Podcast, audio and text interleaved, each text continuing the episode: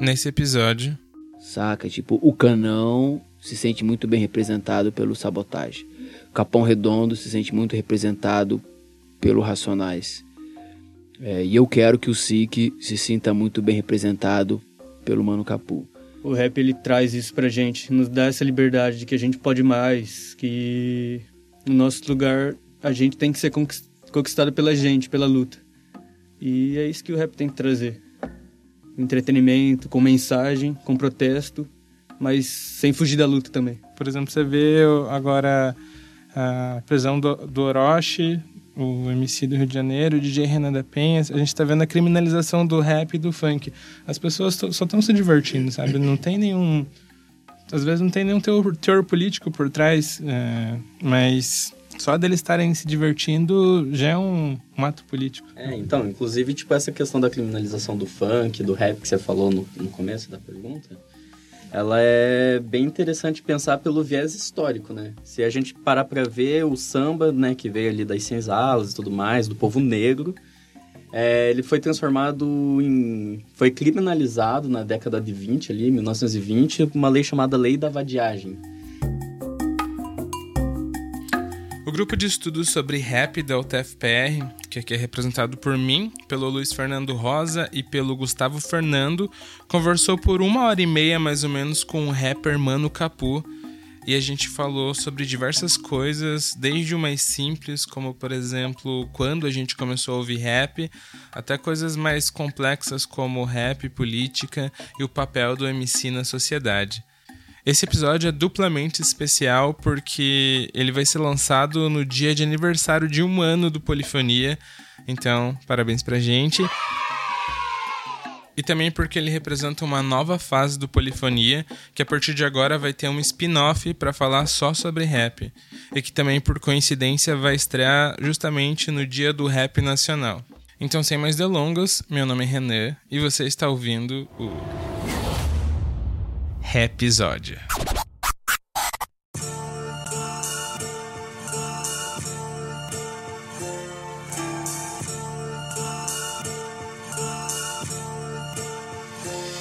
Revolução pelo amor, só se for senhor. Vejo no rosto a dor, não tem perfume e a flor. É só ódio e rancor, a vida não tem mais valor tudo que era lindo na terra perdeu a cor Quando o amor vai embora eu vejo que o gueto chora Só guardo na memória a triste trajetória de várias histórias vividas num presídio nos grilhões do exílio no mundão deixou um filho ferido macho. O Polifonia é um podcast sobre linguagem, ciência, tecnologia, mas acima de tudo sobre pessoas.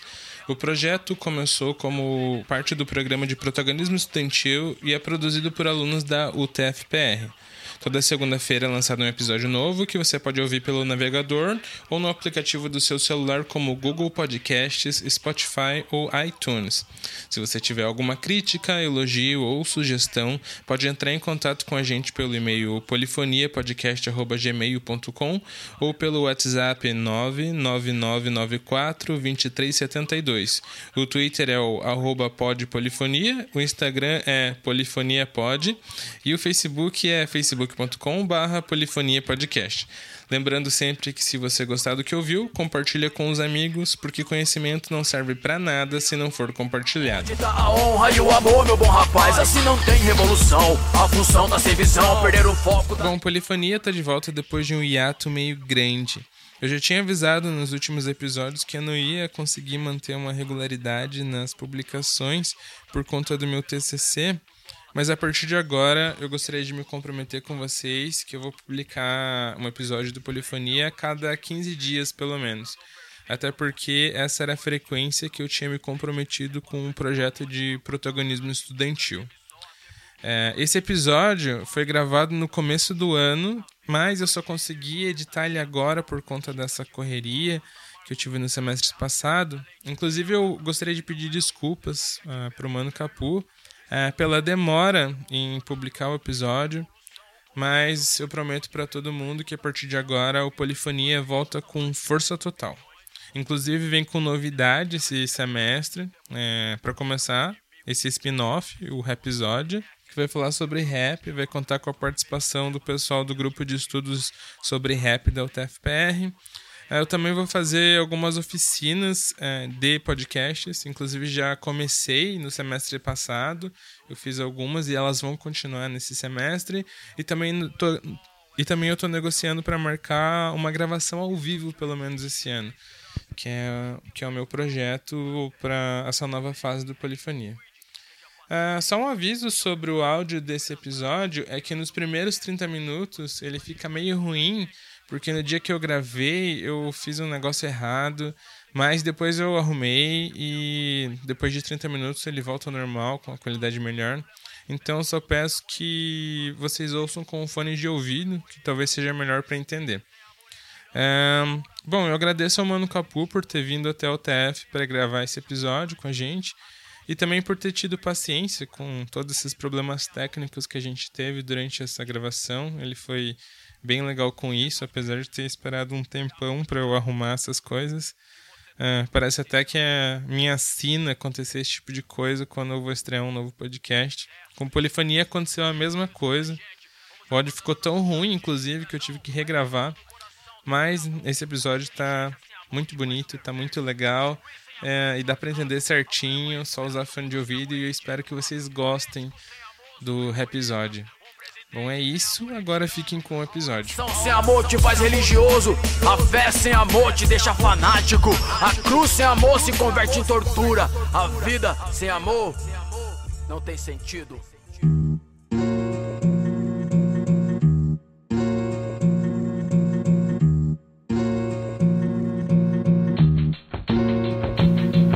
É nós maloqueiro com os guerreiros Da rua. Os verdadeiros e não as cópias que só inflama na cultura. As mano de postura que veste mesma camisa Que chega torcida e não breca nas balizas. Então tá começando mais um Polifonia, só que dessa vez não é uma polifonia, é um spin-off que é o Rapsódia. E hoje nosso convidado é o Mano Capu, pra gente falar sobre rap. Mano Capu é um rapper do Diadema, aqui um bairro aqui de Curitiba. É, o nome dele é Rodrigo Pinheiro, tem 17 anos de carreira, já tem uma mixtape chamada Não Pare Agora e mais três singles lançados que são para um novo álbum. Tudo bem com você, Mano Capu? Salve, salve. Primeiramente aí, fora Bolsonaro. E boa tarde aí a todos que estão na sintonia, estão ouvindo aí. E é isso aí, Renan. Obrigado pelo convite. Tamo junto, tamo junto. Massa. É, então, é, para apresentar junto comigo, então a gente tem o nosso grupo de estudos sobre rap. Vocês podem se apresentar, Luiz Fernando e Gustavo. Eu sou o Luiz Fernando Rosa, eu sou estudante de letras aqui da UTFPR, é, estou no quinto período e desde que eu, quando eu entrei eu sempre quis estudar rap e tal. Então, junto com o Renan, Getúlio, Júlia, Helena e tal, a gente formou um grupo de de rap aqui dentro, desde o ano passado e tal. E a gente tá tentando manter o grupo aí. E acho que é isso. Tranquilidade. Meu nome é Gustavo, também faço parte do grupo de rap. Sou novo integrante do grupo. Essa é a minha primeira participação aí com a rapaziada. Espero que vocês gostem um pouco da nossa vivência. Massa. Então, para começar, a gente podia começar falando sobre quando que vocês começaram a ouvir rap, quando, quando vocês começaram a gostar de rap. Quem quiser começar, fica à vontade. Meu, eu comecei a curtir rap com 11 anos de idade. Foi uma fita cassete do Racionais MCs. Que chegou até minha pessoa e o mais louco é que a música que eu achava massa era a, o som do Guino, o Guino veio me chamar. O som era tão grande que a fita cassete acabava e você não sabia, tipo. Tinha, tinha continuação, né, meu? E passe ficava naquela, tipo, acabou. Qual? Daí do, na outra parte da fita já começava com outro som Racionais, começava com a Fórmula Mágica da Paz, que também é uma música gigante. E a fita era aquilo, acho que era umas por, por as músicas ser longas, né? Porque as músicas eram longas, deveriam ter ali umas quatro, cinco músicas do álbum Sobrevivendo no Inferno. Mas foi esse trampo aí, o primeiro trampo que eu vi foi Sobrevivendo no Inferno Racionais. Foda. A minha... Meu conhecimento do rap também é bem similar. Eu, eu tinha, acho que uns oito anos e meu tio, ele ouvia uma fita que tinha várias músicas do 509E e do Racionais MCs. E eu acho que a música que me marcou mais era o o Oitavo Anjo, que, pô, sensacional, assim, e aí eu fiquei viciado naquilo, comecei a ouvir bastante a fita, daí, tipo, tinha Negro Drama, Vida Louca Parte 1 também, e desde então, só os fiz. Ah, o meu é bem parecido aí com meus queridos. Meu primeiro contato aí foi com facção. Acho que bem, bem novo assim também. Com os meus primos, né? A gente começava a escutar no, no rádio, também toca fita. E sempre com essa vivência, assim, da minha família. Tirando minha parte em casa, minha mãe foi sempre mais regrada, assim, no rap. Quando eu tava com meus primos, assim, sempre tinha facção rolando. Acho que o primeiro som, assim, que marcou mesmo foi Eu Não Pedi Pra Nascer. Que, meu amigo, é o som. Fica demais. Mas... Ah, eu comecei a ouvir rap com rap gospel. Eu era da igreja na época, eu comecei a ouvir ao Cubo, Apocalipse 16, essas coisas. Só que eu ouvia mais como. Não, não curtia mesmo rap, eu ouvia, ouvia de tudo, assim. Mas eu comecei a ouvir mais mesmo na faculdade mesmo, que eu comecei a me interessar mais por poesia. Eu comecei a entender o que era flow, batida, esse tipo de coisa. Daí que eu comecei a entender o que era o rap. Daí eu comecei a curtir mesmo de verdade, assim. É mais recente para mim. Máximo. É, eu queria então perguntar para vocês o que chamou a atenção nas músicas que vocês ouviram quando vocês começaram a ouvir rap e é, como eu falei, eu comecei a ouvir só depois de saber o que era flow, o que era batida. O que vocês acham que as pessoas que precisam prestar atenção no rap para entender direito o que é rap, para gostar mesmo de rap? Eu, eu, eu acredito assim, para mim o primeiro impacto social que eu tive assim no rap eu, eu compreendo, fui compreender depois, né? No momento eu era novo, mas depois eu fui compreender que foi o Diário de um Detento do Racionais também, só que o clipe. O clipe ele é, ele é um protesto, é onde você vê negros dentro de uma cadeia, a maior que já teve na América Latina, né? é o Carandiru hoje já não existe mais. Só que quando você para para ver aquilo, foi a, a, primeira foi a primeira parada assim que eu, eu vi que era da rua para rua. Sabe? Quando você eu via muita coisa tipo do, do governo para rua. Aí os caras manipulam a informação, não chega a informação como ela é. E o clipe do Racionais Diário de um Detento foi esse barato, foi essa denúncia. Tipo, olha, eles estão mentindo.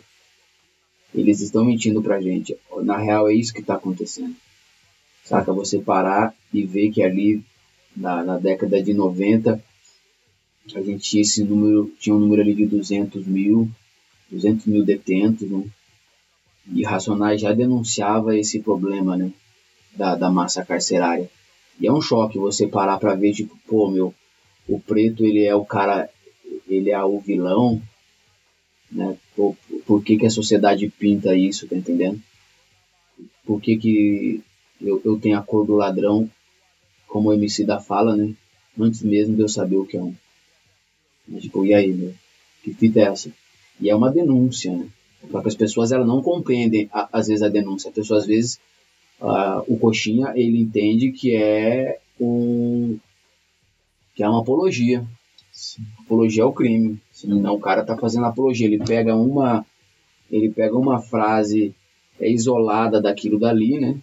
Que isso é paia pra caramba, a pessoa pega um negócio isolado e vai te mostrar, né? Sim, não, não pega o contexto todo, né? Tipo, olha só, olha o que o cara falou, ó. Fleury foi almoçar que se foda minha mãe. Ó, o cara mandando a mãe dele se foder, meu. Pô, que coisa deselegante e tal. Daí você vai, mas você sabe quem é Fleury? Não, Fleury era o governador do estado de São Paulo na época. O aval para matarem 111 detentos veio do governador. Ah, 111. É, 111, é isso mesmo. Com aspas, hein, cara? Vocês não estão vendo, mas já estão colocando aspas. Tá entendendo? E, e a galera pega frases isoladas. O rap ele precisa ser compreendido num contexto geral, né? E a gente tem que ter, né?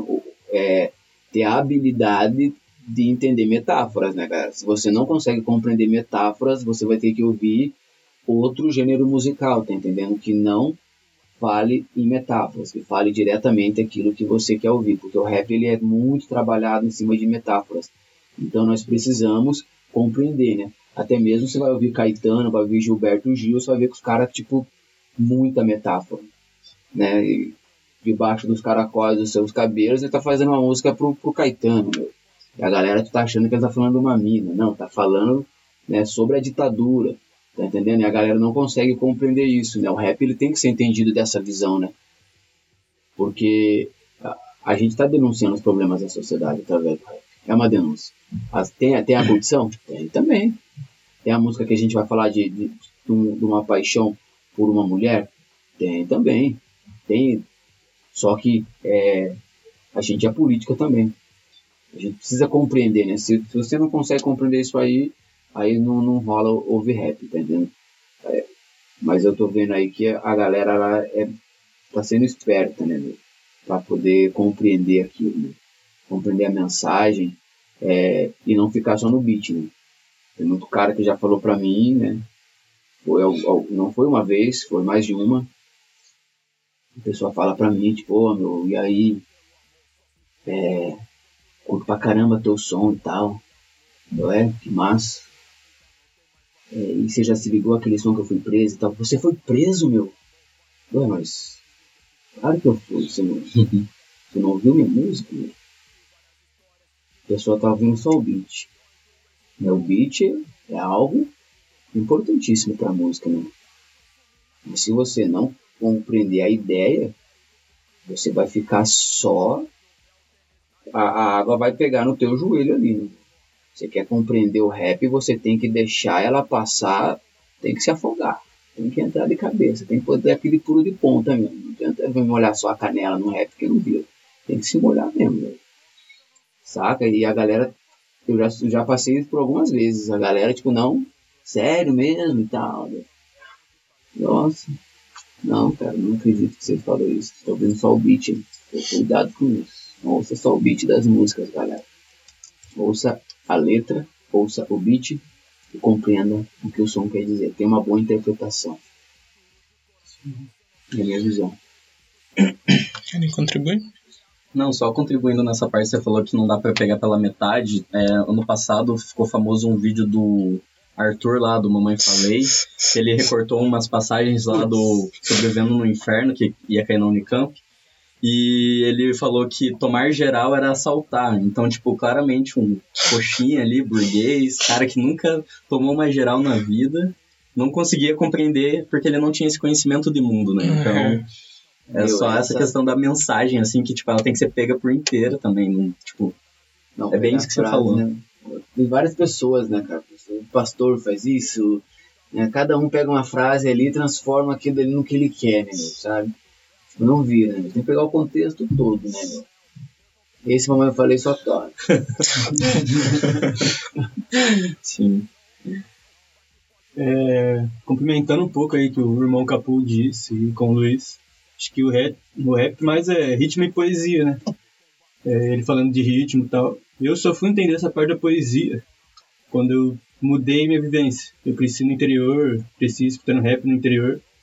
E eu só entendi facção depois que eu fui para a capital. E a gente tem aquele contato com a periferia de verdade. E acho que é isso que o rap tem que trazer. Ele tenta aproximar as classes, mesmo que a de cima cague para de baixo. Mas é esse é o intuito, sabe? O rap ele vem para unir. Então a gente não tem que se dividir dentro do rap. Massa, vocês já tocaram em dois tópicos então que a gente vai, vai abordar aqui. Primeiro que o rap é, começou a entrar dentro da academia. Você falou do que os Racionais agora entraram no vestibular da Unicamp. E a gente está fazendo agora o nosso grupo de estudos aqui na UTFPR, lá na UFPR também. O pessoal está fazendo tem um grupo lá que, que fala um, pouco também sobre rap.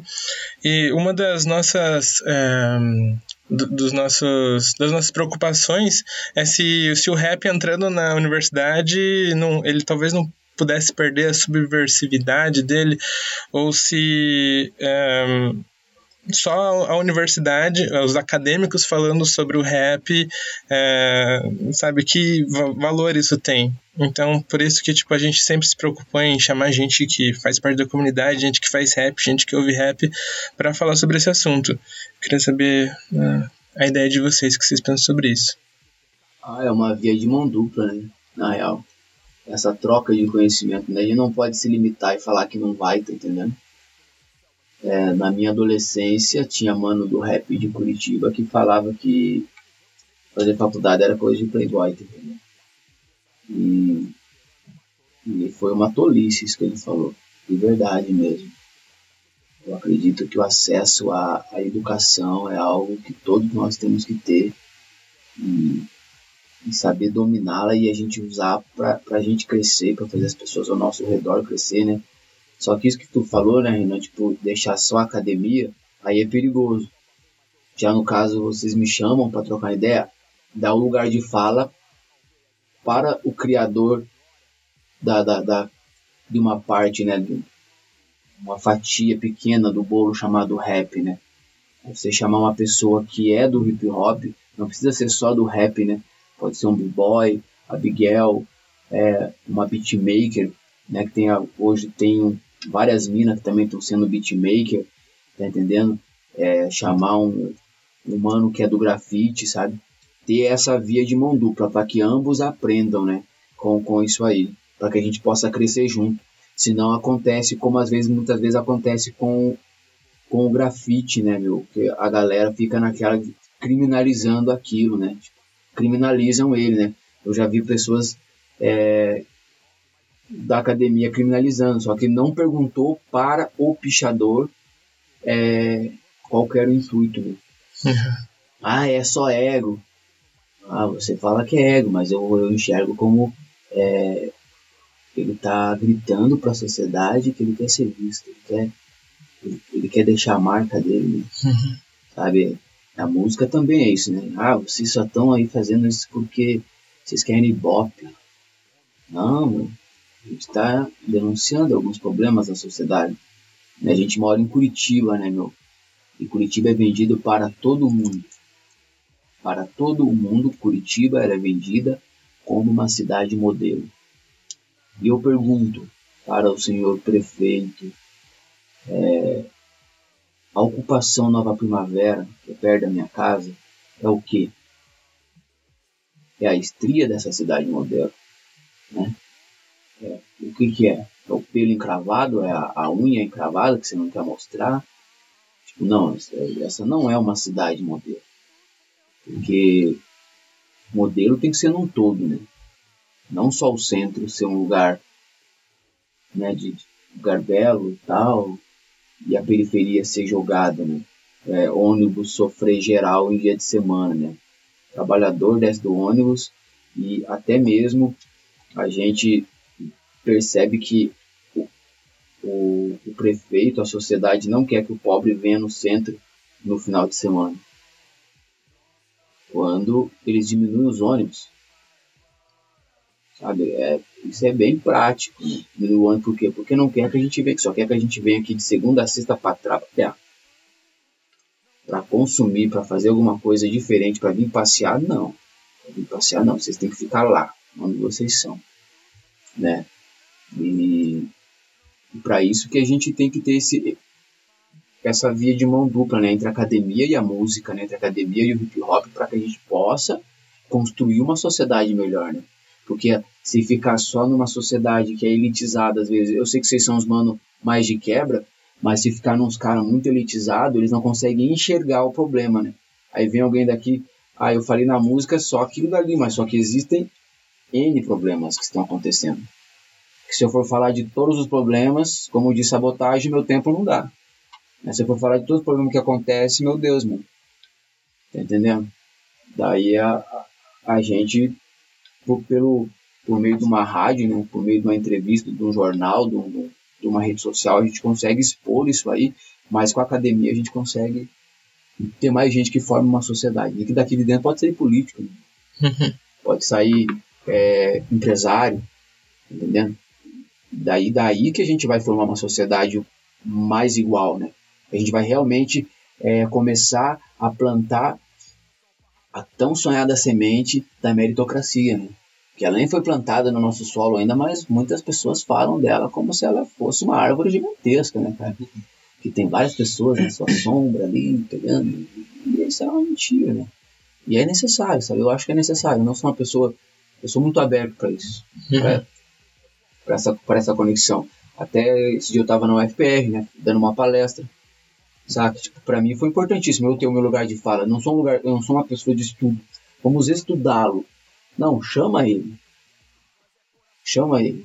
Ainda mais que a gente é da mesma cidade, tá entendendo? Né? Aí essa construção a gente tá fazendo junto, né? Para que todo mundo consiga consiga é, o seu lugar na sombra, o seu lugar no sol, o seu lugar onde ela se sentir melhor. Né? E a gente tem que estar junto, sim, eu acho super viável, na real. Legal. Bom, concordo com esse rolê de ser uma via de mão dupla e tal. E eu acho que é extremamente importante uh, o estudo do rap, do funk, né? Vai ser uma pauta mais pra frente que a gente vai trabalhar dentro da universidade devido ao fato de que quando você entra aqui é uma cultura muito elitizada. Então, por exemplo, eu sou um estudante de letras e cabe a mim, se eu quero estudar arte, estudar apenas literatura. Então, tipo, isso limita muito o campo, o nosso campo, assim, como pessoa que vem da periferia e tudo mais, para uma coisa que é muito subjetiva, assim, sabe? Então, eu acho que trazer a periferia, não só, tipo, né, entrar por cotas e tudo mais, mas trazer para dentro, assim, mostrar que dá para estudar rap, mostrar que, tipo, é um, é um, tem um processo ali tão complexo quanto é, poesias românticas, poesias modernistas e tudo mais, porque é uma coisa que está muito à margem ainda da academia. Então, é, foi devido a isso e também porque a gente gosta, que eu, o Renan, o Getúlio, a gente decidiu criar o grupo para ter essa, mais essa visibilidade, para mostrar para estudantes de letras que existem outros caminhos. assim A canção dentro da universidade, ela ainda também sofre muita como que eu posso dizer? Fugiu a palavra. Ainda não é muito bem trabalhada. Isso, é, não é, é, exatamente, não é bem trabalhada. Então, o aluno que tenta trabalhar isso, às vezes o professor não quer trabalhar quadrinhos também. Tem um amigo uhum. que quer uhum. trabalhar quadrinhos, só que os professores falam: não, isso não é literatura, isso não. Por que você vai trabalhar isso? Sendo que, sei lá, é uma coisa que está no nosso cotidiano, é uma coisa que pode ser trabalhada. Tem linguagem verbal, linguagem não verbal ali, no, na questão das letras, né? Então, eu acho muito importante ter essa via de mão dupla, assim. A gente tá, tem a oportunidade de estar tá aqui dentro, estar tá representando uma classe social, uma classe racial, e a gente tem que mostrar que essa classe também tem uma arte ali própria que pode ser lida e estudada e trabalhada de diversas formas e espectros, assim. Então, eu acho que é bem importante, assim, trazer essas discussões para dentro da universidade. Sim, concordo também com, com o Luiz. Acho que a teoria né, só é complementada assim, com a vivência. E nada mais justo do que trazer aí o irmão Capu para dar uma aula para gente, querendo ou não, é uma aula, a gente está em aula, do que é a realidade do rap, a realidade da cena, a realidade da rua. E por que não incluir a periferia nisso? A gente também tem espaço. Na periferia também tem gênero muito gênio morre, Escobar comente para ser Mandela, citando muitos cantores do rap. E é isso que falta dentro da, da universidade, principalmente como a nossa. É esse espaço, é essa visibilidade. Que a gente falta, falta visibilidade no rap, falta visibilidade, no nosso coletivo negro, falta visibilidade pra gente, pra gente que tá na correria, pra gente que não tem vida ganha, pra gente que o pai não banca, são essas pessoas que acho que têm capacidade também de mudar o mundo. Porque a gente sabe que a gente sofre. E nós somos a maioria. Citando aí como minorias, né? Como nos demilitam, perdão. É, mas acho que como minoria, entre aspas, é, nós temos nosso espaço. E é o que a gente busca aqui, pô. A gente quer dar voz para quem precisa, para quem está acuado, para quem acha que estamos nesse governo opressor e a gente precisa ficar no nosso canto. Mas não, pô. O canto do, do favelado, do pobre, do preto é onde ele quer. Como todo mundo tem que ter nosso espaço. E a gente busca isso. É, eu acho que tem uma coisa que é muito importante que, tipo, a gente, às vezes, gente pode achar que conhecimento a gente só adquire na universidade, mas o próximo tópico vai falar sobre isso. Você adquire conhecimento ouvindo uma letra de rap também, sabe? E eu acho que é importante é, que mais pessoas, sei lá, de periferia, pessoas negras, participem da universidade, porque eu acho que se não fosse a gente, quem que ia falar sobre rap na universidade, Pois é, sabe? Se não fosse a gente que saiu de onde saiu, vocês são é, negros e tal. É, e outra coisa que eu queria falar é que, por exemplo, eu eu quero fazer uma TCC sobre rap. Só que as minhas bases teóricas são todas de homens brancos, sabe? Sim. Eu sou mais um homem branco. Eu espero Sim. contribuir de maneira positiva, mas eu ainda sou mais um homem branco falando sobre É. essa coisa. a academia, no geral, assim, tem esse problema, né? Porque ela é um espaço elitizado, assim. Então, tipo, você, você vai ter sempre homens brancos trabalhando assuntos que negros poderiam trabalhar de forma excelente também, né? Só que, infelizmente, essas pessoas negras, elas não têm o acesso. É, eu, eu, tive, eu fui numa palestra uma vez na UFPR, meio que mudando de assunto, mas o Renato, Renato Almeida, Renato Almeida, se não me engano, Legal. ele é lá da Universidade Federal do Rio de Janeiro, esse professor. Ah, pode crer. E aí ele foi falar sobre filosofia africana e tipo, a gente não sabe que existe isso, porque nossa cultura é saber que Aristóteles era foda, mas o Amenhotep lá, que era um filósofo africano, ele não não era. Por quê? É da onde ele vem, tá ligado? É, a É, cor da pele. Na real, o Brasil só estuda a história do negro do navio pra cá. Exatamente. Então, estuda a história do navio pra lá. Tá entendendo? Coloca exatamente. ele como escravo, só que ele foi um escravizado. Exatamente. Foram reis, foram né? Foram reis, foram às vezes até pobres realmente lá, né? sim, Foram reis, foram, né? foram várias coisas, né? Total. homem do campo, né? Mas eles foram tirados. Sim, Só que só conta a história como se ele tivesse nascido no navio. exatamente, Aí exatamente. antes do navio, ah, antes do navio não me interessa, tá entendendo? Pô, temos que estudar antes do navio, porque 60% da nossa sociedade é formada de negros. A gente é uma minoria que é a maioria, né? Assim como o Gustavo falou. né? A gente é uma minoria que é a maioria, só que a gente, por que, que a gente é minoria? Porque a gente não tem um poder aquisitivo, Exatamente. não tem dinheiro. Se nós tivéssemos o dinheiro, nós já estaríamos, teríamos ocupado novamente aquilo. Só que eu acredito, assim, que esse espaço está sendo tomado, tá? Novamente. Exatamente. Só que não de uma forma é, opressora, saca? Tipo aquela forma, vamos aniquilar os brancos. Não. É, a gente está tendo um nível de consciência tão grande que a gente quer dividir espaços. A gente não quer é, tirar pessoas, a gente só quer somar. A gente quer multiplicar, né? Na vida, a- às vezes na, na escola, na faculdade, a gente aprende o quê? Que diminuir, dividir é menos, mas na vida dividir é mais. Eu divido meu talento com vocês aqui, vocês dividem, a gente tá somando. A gente tá dividindo o conhecimento, cada um tá dando um pouco de conhecimento, a gente tá somando.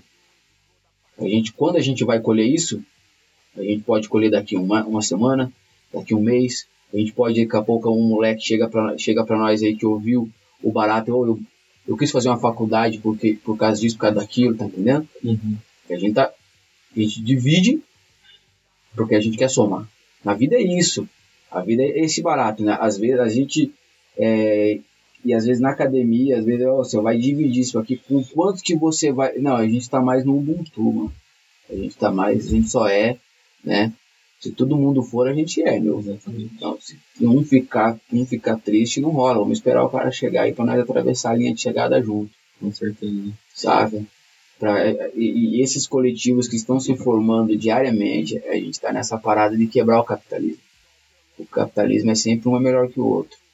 Mas quando a gente humaniza o capitalismo, quando a gente vai lá, se junta e monta um barato, a gente quebra o capitalismo. Para mim, o maior exemplo disso hoje no, no, no país assim, foi uma parada montada por dois irmãos pretos, embaçada, é Laboratório Fantasma Uhum. um coletivo que foi formado e não visa apenas dinheiro, tá entendendo? Sim. Visa mais é trazer empoderamento aí pro, pro povo, às vezes por meio de uma roupa, tá entendendo? Sim. É, Por então, meio da música. Mas é isso aí. E nessa questão, assim, de pessoas brancas estudarem coisas é, que pessoas negras poderiam estudar, eu não vejo um problema nisso a, quando a pessoa ela não se paga por estar fazendo isso, né? Uhum. Então tem um caso aí de uma menina que quer estudar literatura afro-brasileira no nosso curso de letras e ela se paga como a branca salvadora, tá ligado? E não precisa disso, mano. Tipo, pega, estuda a parada, faz seu papel ali como branco, com, do seu lugar de privilégio, resolve pronto, mano. Não precisa ficar, nossa, ó, tô ajudando vocês aqui, ó, porque, tá ligado? Sou quase tão negra quanto você, entendeu? Não é assim, mano. Tipo, a galera só não estuda porque, infelizmente, não tem um acesso, assim, não tem privilégio de estar aqui e tudo mais. Então, é, é isso, né? Tipo, faça o seu TC no rap, mas sempre na humildade, tá ligado? Sim, uhum, é claro. Tipo, essa ideia aí do branco salvar o negro é meio embaçada, né? Porque se a gente for pegar um fato histórico mesmo, a escravidão surgiu assim, velho.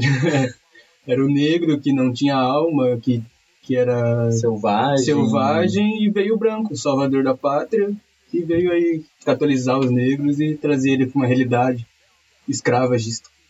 Mas maravilhoso. É, uma parada que me deixou mais de cara com essa fita aí foi o a, a Redenção de Can. É um quadro do de um espanhol, agora me fugiu o nome dele. A Redenção de Can, cara. Esse quadro é cabuloso. Quando eu vi ele, me deparei com ele, foi uma parada que me fez, me, me, me deixou emocionado assim, em ver o quanto o Brasil tem vergonha do povo negro. Tá entendendo? É um quadro muito embaçado. Modesto Brocos, o nome do artista. Modesto Brocos, esse mesmo. Cara pintou a realidade, né? A, a, a avó é negra, a mãe, a filha dela tem um tom de pele negro um pouco mais claro, e ela é casada com um cara branco, e a filha nasce branca. A redenção de Cã. Esse quadro foi construído em cima da em cima da, daquela questão da Bíblia que, é, que eles falam que é, Caim, Caim não, que Cã foi amaldiçoado por Noé, tal, tal, tal, e eles falam que a, a maldição que Noé jogou sobre Cã foi que ele seria negro. Né, e a redenção de Cã era ele ficar branco. a ideia dos caras, tá entendendo? Essa é a, é a história desse quadro aí, né? Do Modesto. E ele pintou aonde, né? No Brasil, no Brasil colônia, né? Sim. Onde é, já, já, já, já haviam chegado no Brasil 5 milhões de escravos e eles estavam com vergonha depois que a escravidão acabou estavam com vergonha desse povo né? aí surgiu a teoria do embranquecimento uhum.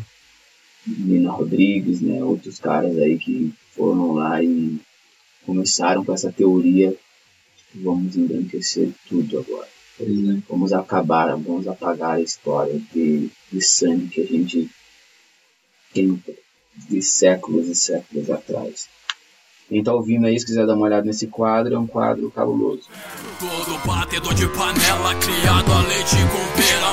Quando vê nós na rua, dá, dá até mó gagueira. Tremedeiro, soa frio, sabe que disse merda. Se fosse mesmo homem, se manteria inerte. Cê é leve como a folha, levado por qualquer brisa. Troca de opinião, igual troca de camisa. Você me faz lembrar.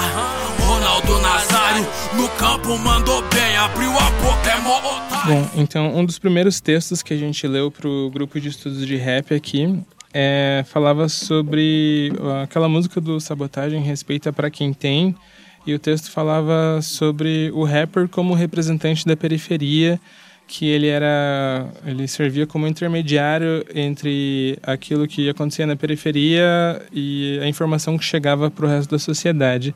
Então eu queria que você falasse um pouco sobre essa responsabilidade do rapper, como que você vê isso? É, e, e isso é vital, né? A, a, gente ter essa ter essa troca com a sociedade, na né? sociedade buscar que a sociedade entenda a nossa realidade, né? entenda a realidade da, da periferia, entenda a realidade das ruas de terra, né? Essa responsabilidade, né? E, e, e, a periferia ela se sente bem representada, né? Saca? Tipo, o Canão se sente muito bem representado pelo Sabotagem. O Capão Redondo se sente muito representado pelo Racionais. É, e eu quero que o SIC se sinta muito bem representado pelo Mano Capu. Saca? E mais um barato que eu vejo assim é que a galera precisa compreender também que o rap não é uma ONG, né? Que a gente também, a gente quer a gente quer ser compreendido, mas a gente também quer a gente também quer ser bem-sucedido, né, mano? Porque a gente sendo espelho para as crianças num contexto todo, né, mano? Não só apenas musicalmente falando, né? O MC ele ser é, em, em todo, né? Financeiramente, é, intelectualmente, é, também em questão é na educação, né? Como o acesso que ele tem, né, a, a, essa educação e como ele transmite ela, né, de uma forma de uma, de uma forma simples, porém também complexa, sabe? É aquele barato do, da, da, metáfora, né, mano? Você consegue explicar para as pessoas, mas você também não dá de mão beijada, sabe? A, a, algumas coisas para algumas pessoas que às vezes visam somente nos prejudicar. Né? Que o MC ele tem que, ele tem que saber que ele tem que rir, né? Ele não tem que sempre ter a cara de mal. Né? A, a gente tem que dar risada, mas a gente também é, não pode é, tornar a chacota no programa do Danilo Gentili, por exemplo, tá entendendo? A gente tem que ter a nossa postura, né? Tipo, pô, meu, até aqui, cê, até aqui vai. Daqui para lá não vai mais. Porque o assunto é sério. A gente vai rir disso, vai rir daquilo. E a periferia, para que ela compreenda, né, mano? Que a gente tem, a gente tem o direito de ser feliz, né? Todo mundo tem o direito de, de ser feliz, de sorrir, de fazer um churrasco no domingo, é, de comprar aquele quilo de picanha, né? Todo mundo tem esse direito. Né? E, e, o MC, né, como um dos protagonistas da periferia, né, mano, ele também tem esse direito. E a, a gente gosta de ter essa, esse diálogo, né, tanto com a sociedade quanto com a, com a quebra, né, mano, para que a periferia entenda, né, também o coração do MC, né, mano. A gente não é toda vez a gente mete bronca não, de, de mal. A gente, é, a gente é coração também. Não, irmão, no coração tem que ter amor. Porque inteligência sem amor te faz perverso. O juiz sem amor é implacável. A mulher mais bela do mundo sem amor é ridícula. Políticos sem amor são egoístas. Um presidente sem amor é tirano. A oração sem amor te faz religioso. A fé sem amor te deixa fanático. A cruz sem amor se converte em tortura. A vida sem amor não tem sentido. Jesus Cristo é a fonte de amor que você tanto precisa. Então, queria saber de vocês agora, é, como vocês veem o rap, seja atual, seja o antigo, como vocês veem o rap no geral, é, se ele é na realidade arte, entretenimento, produto ou fonte de informação. Se quiser pegar a palavra primeiro, mano, Capu. Mano, eu, eu acredito que ele é. Ele tem um pouco de cada, né? Disso aí. Ele também é entretenimento. Ele também é informação. Eu acredito que ele é tudo isso aí. Né? É... O, que, o que não pode ter é de mais de um. Sabe? Tem que ser muito, tem que ser muito equilibrado. Se for de mais entretenimento, né? O público do rap, como é um público chato, é, é, um dos públicos mais chatos. Eu acho que os dois públicos mais chatos de, de, de gênero musical do mundo é o rap e o rock. Saca? A galera, eles são. Eles querem aquilo e ponto. Né? São os dois públicos mais chatos pra, mim, assim, é, é, essa galera. E no rap não dá pra ser muito, muito entretenimento, né? Muito produto, saca? Tipo, só vender, vender, vender, vender, vender. Porque eles querem a política. O público do rap, hoje o público do rap ele gosta muito do rap político, né, mano? Só que, por exemplo, você está lá com o amor da sua vida. Você não vai ouvir um rap político, mano. Tá entendendo? E a gente tem que fazer música para o nosso público, para que a, o povo da, que, da, da quebrada também entenda que a gente também se apaixona né, que a gente também ama. Né, e a, que a galera consuma também isso daí, né? E compreenda, né? Que às vezes o, o, cara tem, tem moleque que ele só ouve rap, mano. Ele não vai ouvir um Caetano. Não vai. Eu, por exemplo, agora eu tô ouvindo bastante Roberto Carlos. E os caras, "Ô, você tá brega pra caramba vendo Roberto Carlos, mano. Pô, tipo, eu tô ouvindo um monte do som do cara, tipo, eu acho ele um, um puta artista, tá entendendo? Só que vários caras do rap não vão ouvir isso. Aí tu tem que pegar um pouco do Roberto, um pouco do Caetano, um pouco do Gilberto Gil e levar na bola de meia pro rap. Pra que o moleque entenda, né? Porque o rap, ele é um ele ele é machista. Isso está sendo quebrado hoje, né? A gente está cada dia que se passa, a cada capítulo, a cada página que está está sendo escrita do movimento hip hop, isso está está sumindo. Mas o rap, ele é machista. E quando a gente faz músicas falando sobre o nosso coração, sobre os nossos anseios, pro amor da nossa vida aí, você vai ensinar pro moleque de 17 anos como ele vai ter que tratar uma mulher, pro moleque de 15, pro moleque de 14, como que ele tem que tratá-la, tá entendendo? Que ele não vai ser menos homem lavando uma louça. Tá entendendo? Ele não vai. Ele não vai ser menos homem trocando a fralda do filho dele. Não, ele vai ser mais humano. E isso que o rap tem que a gente às vezes a gente serve até porque tem é, no Brasil existe é, muitos pais que não estão mais com seus filhos e não é nem é, é- não é nem na questão é, é a- o abandono paterno mesmo né? Os manos a gente precisa entender, né? É, que pagar pensão não é o suficiente.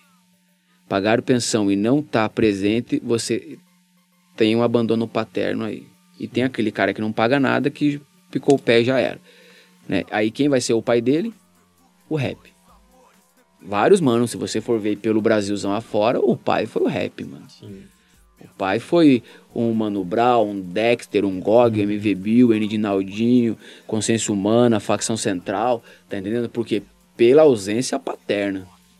Tem uma piadinha que rola lá nos Estados Unidos que é pra você ser rapper, ou você não tem pai, ou você conheceu o Dr. Dre, né? Então, tipo, mais ou menos isso. Tá entendendo? Uhum. Tipo, aí a gente precisa falar na nossa música também do entretenimento. Tem uns caras que são mais ferrenho que falam, não, não pode falar disso, não pode falar de amor, rap não nasceu pra falar de amor. Pô, então, desculpa, cara, mas eu tenho pena da tua mina, mano. De verdade mesmo. Sim. Imagina. Você deve ouvir é, o menino do morro virou Deus naquele momento com ela. que não vai dar certo, né, mano?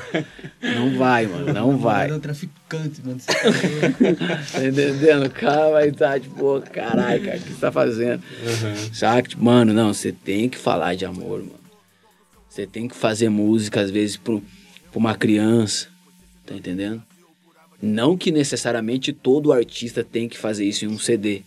Mas é que o rap, ele precisa falar dessas coisas, né? Porque é uma música. Acima de tudo, mano, o rap, né? Se a gente for parar pra estudar lá na casa do DJ Kuhork, o África Bambata, e o rap, ele era somente entretenimento. Total. né? Depois que veio a Zunulation, que eles se ligaram que poderiam tirar diversos maninhos do crack. Aí começou o lado político, né? o lado social da música. Aí o mestre cerimônia começou a ter mais impacto ali, né? no- né? A gente for parar, mas começou o quê? Dançante, mano, dançante. Sim. Começou festa, né? Mas depois Public Enemy, é, Run DMC, Tupac, né? O, é, trouxeram o lado político pra parada, mas a gente tem que também se ligar que o rap também é entretenimento. O rap também tem que trazer e levar pra casa das pessoas a alegria. A gente tem que levar. Se a gente não levar alegria pra casa das pessoas, sei lá, mano, é como se eu não me divertisse. É como o MC da fala no outro som dele. É como se eu fosse vencer as escondidas. Sabe? Tipo, não, não vou falar que eu comprei aqui uma garrafa de, de Chandon pra mim hoje estourar no meu Réveillon. Aham. Sabe? Não vou falar, né? Porque, pô, mano, saca? Tipo, não, a gente tem que mostrar pra periferia que eles merecem, eles são dignos de coisas boas, né, mano? Então o rap, ele. Aí vai, pra mim, tem que ter equilíbrio. Um pouquinho de cada, sabe? Tá. A gente vai que vai e agrada a todo mundo. Né? Um ou outro você não vai agradar, né? Né? Mas a gente busca aí que o nosso público compreenda, né? Que a gente tem que falar de tudo, na real. Você, Gustavo, o que, que você acha? É, Eu concordo um pouco com a visão do, do Mano Capu. E eu vejo um pouco disso, dessa mudança do rap da velha escola para nova escola agora. Porque antigamente, citando Racionais e Facção, os caras denunciavam mesmo problemas sociais e esqueciam um pouco dessa parte mais mais sociável, mais humana, assim, que é tratar, trazer a realidade aí, que o favelado também tem sentimento, ele não é só mais um oprimido pela sociedade que tem que ser revoltado contra o sistema. Lógico que somos revoltados contra o sistema, claramente, mas a gente também tem sentimentos. É, hoje na cena a gente vê muito isso, poesia acústica, quem considera rap ou não, o próprio trap, é uma forma de expressão do rap para trazer uma realidade que o MC ele pode, ele tem dinheiro, ele tem que gastar. Mas com esse, com esse equilíbrio, eu acho que eu concordo bastante. Não é porque você é de um estilo que você tem que esquecer o outro, que você tem que esquecer aquilo que você prega também. Porque rap representa, pô, e nada mais representativo que o amor. Você demonstrar amor pela outra pessoa, pela sua quebrada, sei lá. Por tudo que você conquista. E pelo sentimento, pô. Você tem que trazer sentimento na música. Se você não trazer sentimento na música, ela é só mais uma letra ali sem sentido qualquer um. É, essa emoção que o rap traz pra, pra gente se conscientizar tal. E mudar um pouco nossas atitudes no dia a dia. É que é libertador, tá? O rap ele traz isso pra gente, nos dá essa liberdade de que a gente pode mais, que no nosso lugar a gente tem que ser conquist- conquistado pela gente, pela luta. E é isso que o rap tem que trazer. Entretenimento, com mensagem, com protesto, mas sem fugir da luta também. E aí, Renan, qual que é a sua opinião aí? Ah, então. Eu queria já enganchar na, numa- no próximo tópico que, mesmo quando o rap é entretenimento, ele também é político, né? Porque as pessoas que ouvem rap, tipo, a, a elite, né, vê como, ah, você tem que ficar no seu lugar, você não tem, não tem lugar para se divertir, você não. é, enfim, é, mesmo quando ele é entretenimento, ele é, ele é político. Por exemplo, você vê agora a prisão do, do Orochi, o MC do Rio de Janeiro, o DJ Renan da Penha. A gente tá vendo a criminalização do rap e do funk. As pessoas só estão se divertindo, sabe? Não tem nenhum. Às vezes não tem nenhum teor, teor político por trás, é, mas só deles estarem se divertindo já é um, um ato político, eu penso assim. É, já é um. Já fere, né? Uhum. Fere o opressor, né? Isso. Tipo, como? Ele não pode. É igual uma entrevista teve com um índio que eu vi uma vez, mano. Que o índio sacou de um iPhone antes da entrevista e tal. E foi lá e conversou, deu repórter. Foi lá, ué, mas você não pode usar iPhone. Daí ele. Ah, então você não pode tomar banho. Você não pode comer mandioca. Você não pode. Porque o índio ensinou para o homem branco. Aí eu. Sabe? Tipo, às vezes as pessoas acham, né, que a gente vai. Que Eu tô me divertindo, né? A pessoa às vezes quer cobrar, né? Essa diversão, né, da gente, saca? Tipo, quer cobrar o porquê que você tá sorrindo, né, mano? Ou porquê que você tá aí alegre. Ah, meu. Porque né, meu, eu tô aí felizão, porque eu preciso, eu preciso ser feliz. Se eu ser, se eu for totalmente bravo, totalmente triste, eu serei uma pessoa rancorosa, né? Né, Nós, nós temos é, essa revolta, como o Gustavo falou, contra o sistema, porém ela é uma revolta consciente, né? Saca? A gente tá numa faculdade falando sobre essa revolta. A gente não tá é, com um monte de fuzil aqui armando um plano, né? Não é uma revolta armada, é uma revolta pela educação, né? Por uma outra via. É uma revolta muito consciente. Não, eu quero estudar. Né? Eu quero estudar, eu quero isso. Simplesmente isso. Quero estudar e trabalhar, meu. E me divertir. E as pessoas acham que isso é, é pecado, né? Isso cai também um pouco no, na estereotipação, não sei se existe essa palavra, né? Mas... É, é difícil, né? É difícil flexionar essa porra aí. Mas cai no, estereótipo, assim, de que o rap, ele só tem esse fator social e que ele não pode, tipo... Cara, te amo desgraça, assim, eu canto pra minha namorada sempre quando eu posso, porque, tipo, porra, é uma música de amor linda, tá ligado? E aí a gente cai, tipo, naquele negócio que a pessoa preta, a pessoa favelada, ela só pode falar de coisas engajadas, assim. Ela não pode falar de amor, não pode falar, sei lá. Como se não amasse, né? É, hum. tipo, não, não, não pode sair disso, tá ligado? Você tá preso nesse cubículo aqui, só pode falar disso aqui, seja no rap. Então, tipo, se o cara transforma em produto, em entretenimento ali, se ele, tipo, faz de uma forma certa, tá ligado? Tipo, é bem-vindo sempre, eu acho, assim, né? O, o rap, eu acho que ele tá numa fase muito boa, assim, com o advento da internet, que ajudou, acho que muito, assim, a galera a se projetar na cena. Uhum. Então, acho bem importante, assim, isso. É, um pouco desse estereótipo é, pode ser quebrado, assim, na criminalização, quando no baile funk tem a droga, tem todo mundo loucão, e na, é preso, tem o esculacho da polícia, como sempre. Mas no baile funk que é de alta sociedade, você nunca vai ver a polícia invadindo. Você nunca vai ver o DJ sendo preso. Numa festa do Alok, que o pessoal consome MD, êxtase pra caralho, você nunca vai ver a polícia invadindo pra prender o traficante de lá. Por quê? Porque é o meio, pô. A gente estereotipado mesmo por, pelo nosso meio, tá ligado? É o nosso meio que determina onde a gente tem que ficar, é o nosso meio que determina de onde a gente pode chegar. E é o meio que eles usam para oprimir a gente, tá ligado? A gente não tem liberdade de expressão e quando tem, é oprimido. Sim. É, então, inclusive, tipo, essa questão da criminalização do funk, do rap que você falou no, no começo da pergunta, ela é bem interessante pensar pelo viés histórico, né? Se a gente parar para ver o samba, né, que veio ali das senzalas e tudo mais, do povo negro, é, ele foi transformado em... foi criminalizado na década de 20 ali, 1920, uma lei chamada Lei da Vadiagem. Então, tipo, a pessoa que fazia batuque, ela era presa porque ela estava fazendo samba. Teve a Lei da Capoeira também, que obviamente, novamente, é, é relacionada à população negra. E na década de 90 o rap, né, que era foi criminalizado por um determinado período de tempo.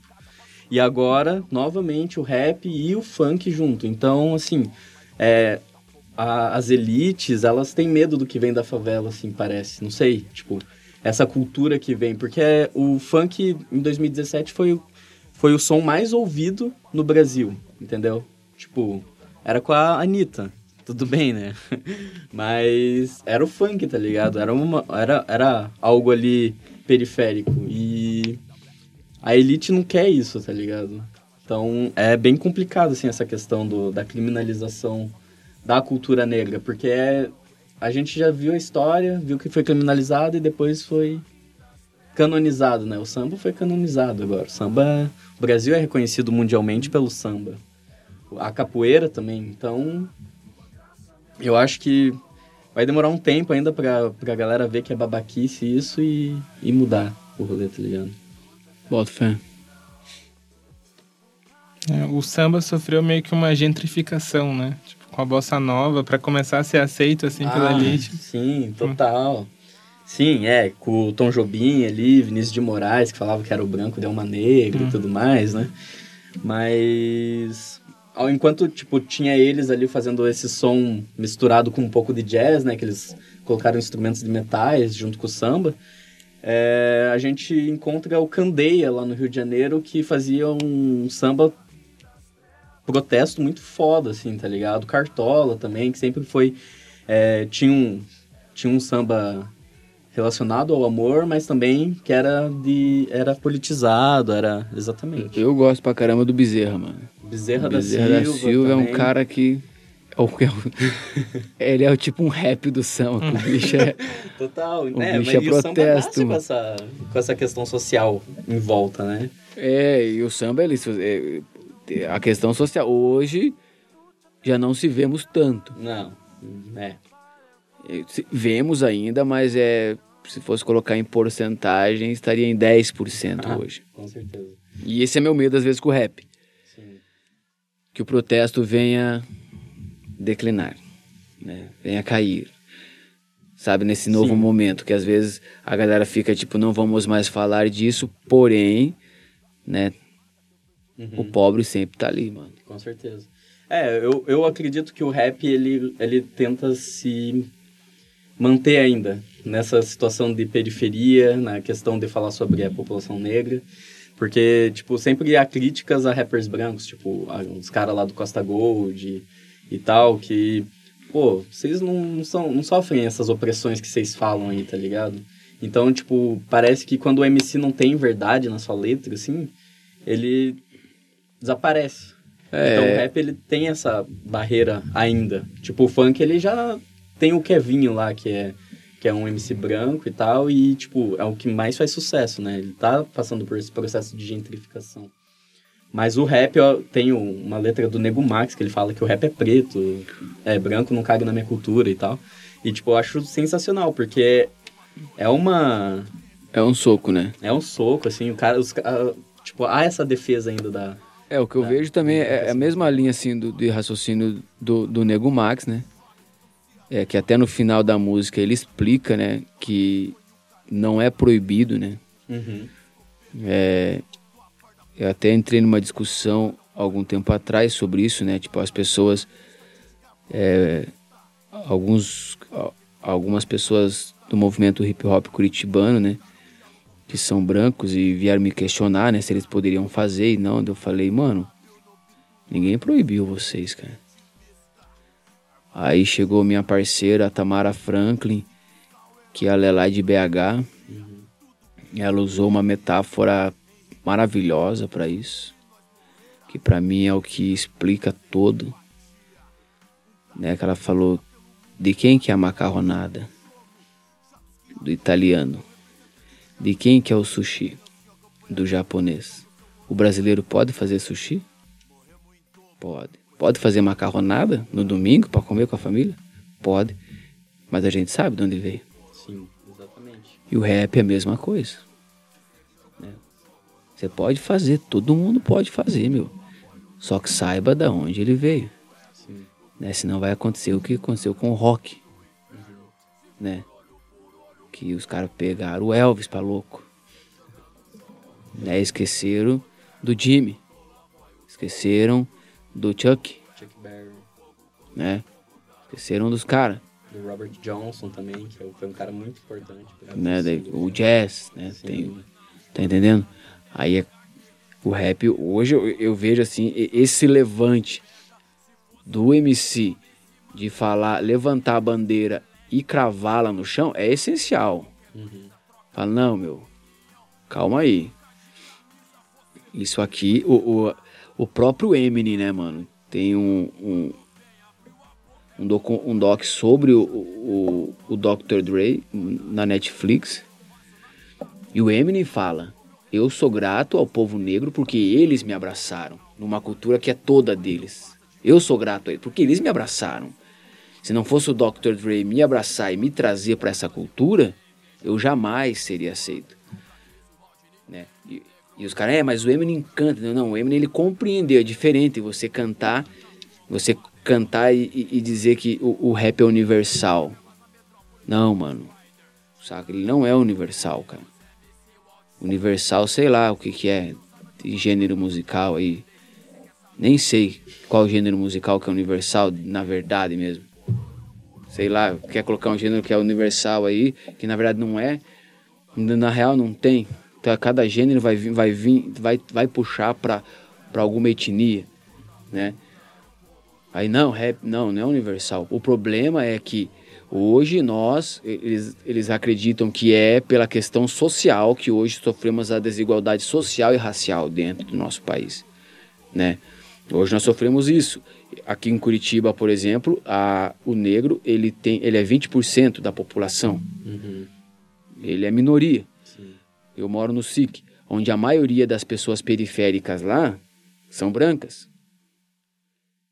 Ah, mas por que então os negros estão melhor? Não, porque nós também, os 20% estão lá no SIC. Tá entendendo? Estão no SIC, estão no SIC Cercado, estão no Parolim, estão no Capanema. O, esses 20% de negros que tem em Curitiba estão em periferias. Né? Mas eles acreditam que por essa questão, não, a, a desigualdade racial e social é um outro contexto. A, a, a questão do rap ser do povo negro é, já é o, outra via. Porque aí você quer falar de desigualdade racial e social, é, ela existe, ela é visível, ela é notória dentro dentro do nosso país, só que existe é, o sofrimento e a opressão, que eu peguei essa fala não é minha, eu tiro do livro Quem tem medo do feminismo negro da Jamila Ribeiro, que ela fala: existe a opressão e o sofrimento. O sofrimento todo mundo passa. Mas no enquadro, por exemplo, os dois sofrem, se tiver um branco e um preto. Mas quem é oprimido é o preto. Aí você compreende aonde a opressão ela continua. A opressão ela sempre vai estar, né? Por exemplo, o rap ele é criminalizado muito criminalizado pela nossa roupa, pela roupa que eu estou vestindo, por exemplo. É, eu já fui barrado, a gente tá do lado de um shopping, eu já fui barrado aqui de entrar nesse shopping umas três vezes. Pô, processa, papapá, papapá. Saca, já foi. Não, você não vai entrar. Tipo, por que, que eu não vou entrar? Eu só quero comprar um CD de rap que vende aí dentro, numa livraria. Por que, que vocês colocam CD de rap vender aí dentro se não pode entrar para comprar? Saca? já fui barrado, já fui é, convidado a se retirar. Eu vou negar o seu convite, porque não vou me retirar. Tretar com segurança, porque esse é um lugar que não é para nós, eles querem dizer. Sim. Final de semana você tenta entrar ali, você não consegue, os caras barram mesmo. Você tem que você tem que mudar a sua forma de se vestir para você entrar ali dentro, para você ser aceito.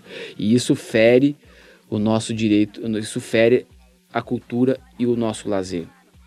Fere, porque eu me sinto bem assim. Por que, que eu tenho que me vestir de uma forma onde eu não me sinto bem só para me sentir, só para me enquadrar em uma sociedade que ela sempre tentou me excluir? Né? Aí, por isso que o rap ele tem que levantar a bandeira, saca? Por isso Tipo, não, a gente vai levantar essa bandeira assim. E aonde nós estivermos, nós vamos levantar essa bandeira. Não importa em qual lugar da sociedade nós estejamos, vamos levantar essa bandeira. Porque vocês sempre querem nos excluir. Agora que a gente levanta uma bandeira, todo mundo, não, opa, calma aí, não. Uhum. Calma aí, meu.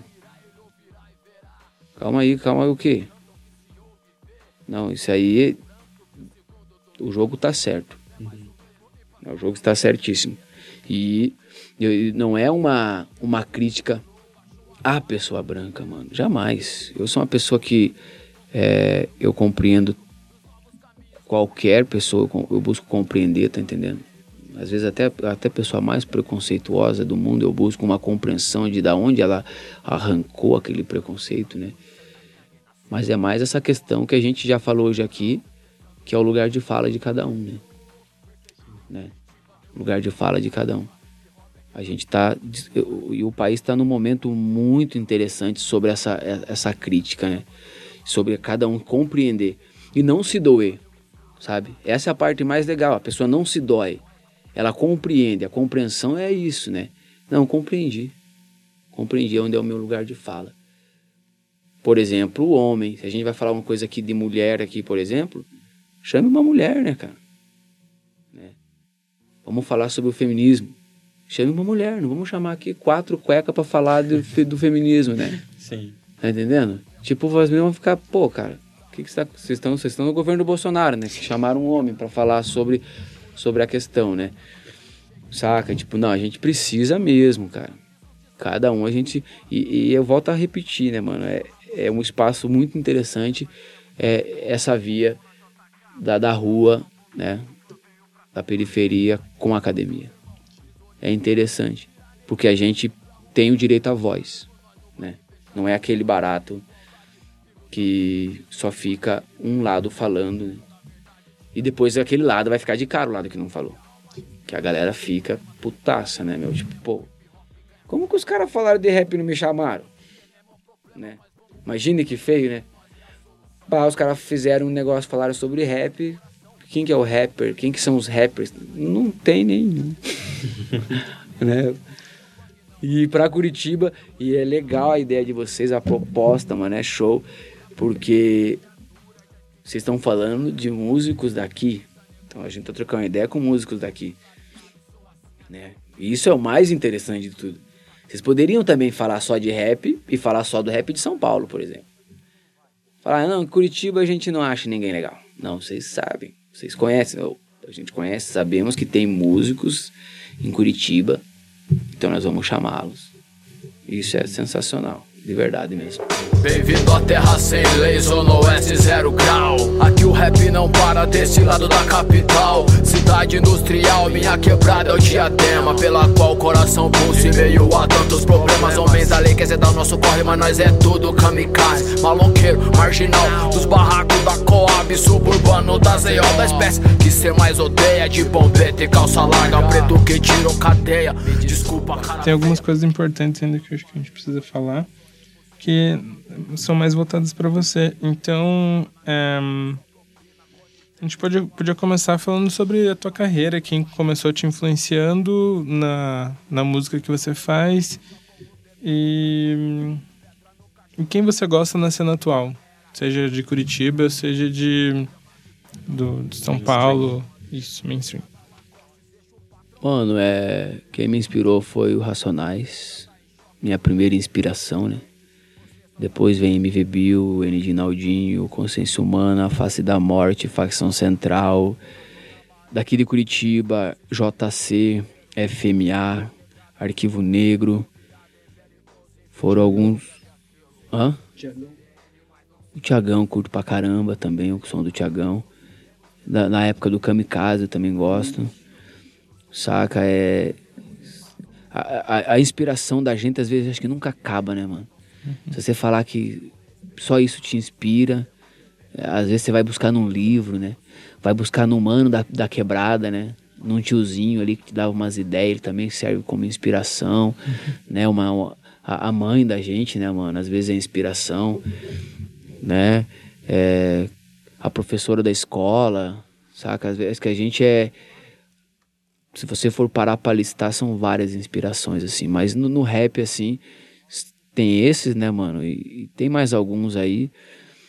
E hoje, assim, né, na cena, né, mano? Na cena atual, assim. É. Tem. Eu vou puxar a sardinha pros mano que cola comigo, né, mano? Que nós estamos sempre no rolê junto aí, que é o, o Dou, né, mano? Dou Raiz é meu parceiro, tá, tá em Sampa. Salve, salve, negou. Tem um JC, né, mano? Que a gente já tá junto aí, a gente tem um, tem um barato junto com eles aí também. O Arquivo Negro novamente. É, tem uma molecada nova também que tá aparecendo. Que tá fazendo um som da hora, tá entendendo? Na, tanto na Zona Sul, na Zona Norte, na Zona Leste. E os moleques não, não param, né, mano? Até essa questão do clipe, né? Do audiovisual ter chegado na cena e a gente poder ver trabalhos de outros manos, né? Outros trampos, assim, que Curitiba é uma cidade com 2 milhões de habitantes e muita gente faz cultura, né, mano? O, que eu, às vezes eu sinto falta em Curitiba, na real, é de meios de comunicação que atinge a grande massa, sabe? Porque música boa, falar para vocês, a gente tem em Curitiba. É, rap, rap do bom tem bastante em Curitiba. O que falta mesmo é uma mídia a grande mídia abraçar as mídias alternativas, saca? A publicidade entrar nessa jogada. É, aí a gente vai ver, vai passar para um outro nível, porque o rap curitibano, comparando a São Paulo, a gente está engatinhando. A gente estamos é, é uma cena uma cena massa, né, mano? Só que a gente tem que bater a real para nós mesmos, né? Né? Você ir no aniversário de São Paulo e trombar três palcos pro rap aqui em Curitiba, você vê um malemar, né? Eu nem sei se, se vai ter virada a corrente cultural, tá entendendo? Aí você compreende que o rap em São Paulo ele ganha espaços, ganha e permanece com eles ainda. Né? Curitiba tem muito a aprender com São Paulo para que a gente conquiste esses espaços e não percamos mais eles, né? Essa é uma da, das minhas lutas, né, junto à, à FCC, né, a Fundação Cultural, para que a gente ganhe esses espaços. Não para o Mano Capuz se apresentar, não, para todo mundo. Ah, vai só sua panela se apresentar. Não, todo mundo, mano. É um espaço para todos. Panela não vira, mano. Saca? Tipo, eu acredito que a panela é um bagulho que não é da hora. A gente faz coletivos com grupos, né, mano? Para que a gente tenha um objetivo, mas na hora de cantar eu sempre busco, quando eu vou promover um evento, eu busco chamar vários manos que eu não colo na direta no rolê, tá entendendo? Chamo os manos para fortalecer mesmo a cena para que a gente possa ouvir, né? Uma mina que é zica pra caramba que eu vou indicar para vocês ouvir, que é daqui de Curitiba, é a Camille Cruz. Ela, para mim, ela é sensacional, mano. O trampo dela, o flow, a levada, tá entendendo? Ela é embaçada. Também tem a Marie, né, mano? Que tem um som da hora e tal, que tem, tem música também, né? As minas, assim, estão estão buscando o seu espaço, assim, e tá muito massa, sabe? Tá muito massa. E também tá faltando em Curitiba evento, né, mano? Evento de rap em Curitiba tá, tá tendo pouco, né? Tem que voltar a ter mais evento, porque a galera tá aí, né? A galera quer, quer curtir e tal, né? Quer saber o que tá acontecendo, o que tá rolando e tal. Mas é isso aí, mano. Que eu vejo assim na cena. As pessoas assim que eu, que eu tô ouvindo, tá entendendo? Aí tem de São Paulo, né? São Paulo, que é o Emicida, né, mano? O Coruja, tem também é, de BH o Jonga, né, mano? De Brasília o Freud. Eu, eu ouço tudo esses mano aí, tá entendendo? ouço os mano da nova e da velha, tá entendendo? Não tenho preconceito, não fico nesse bagulho, tipo, isso não é rap, isso, aquilo não é rap, pá, pá, pá, pá. Pra mim isso aí é picuinha, tá entendendo? Pra mim, às vezes, sou até é, um discurso de um MC falido que não conseguiu vencer, saca? E fica ali, tipo, é, esse cara nem faz rap, eu que faço tal. É, por que o cara tá lá no topo e você não, meu? Saca? Tipo, e essa guerra do rap e o trap, sabe? Ah, o trap, o trapper não é tal. Tipo, mano, eu, eu vejo que tem espaço para todo mundo. Desde que trabalhe. Que o rap é sacrifício. Muito mano quer viver da música, mas não sacrifica nada. Canta com beat da internet, é, não, não, não busca é, não busca conteúdo para escrever uma, uma letra responsa, tá entendendo? Você vai perguntar pro cara, o cara não leu um livro de três em três meses, tá entendendo?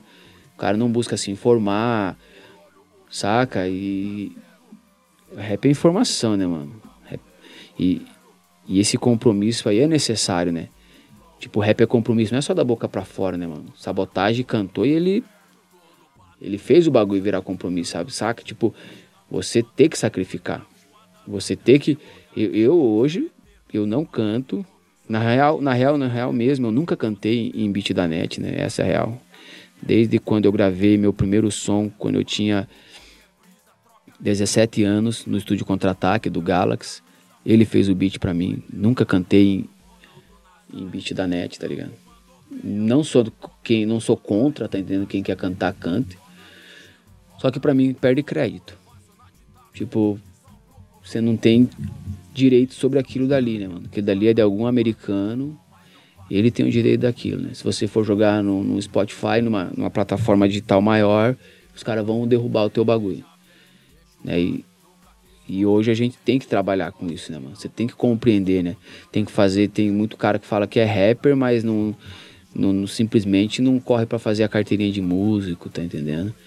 Não corre para fazer é, ele não, não faz um cadastro para você colocar suas músicas em todas as plataformas digitais. A gente tem que fazer isso. E é compromisso. e sacrificar. Eu sacrifico direto. Eu sempre falo para meus parceiros, tá entendendo? É, eu há muito tempo, mano, eu não vou numa loja comprar roupa para mim. Eu vou no brechó.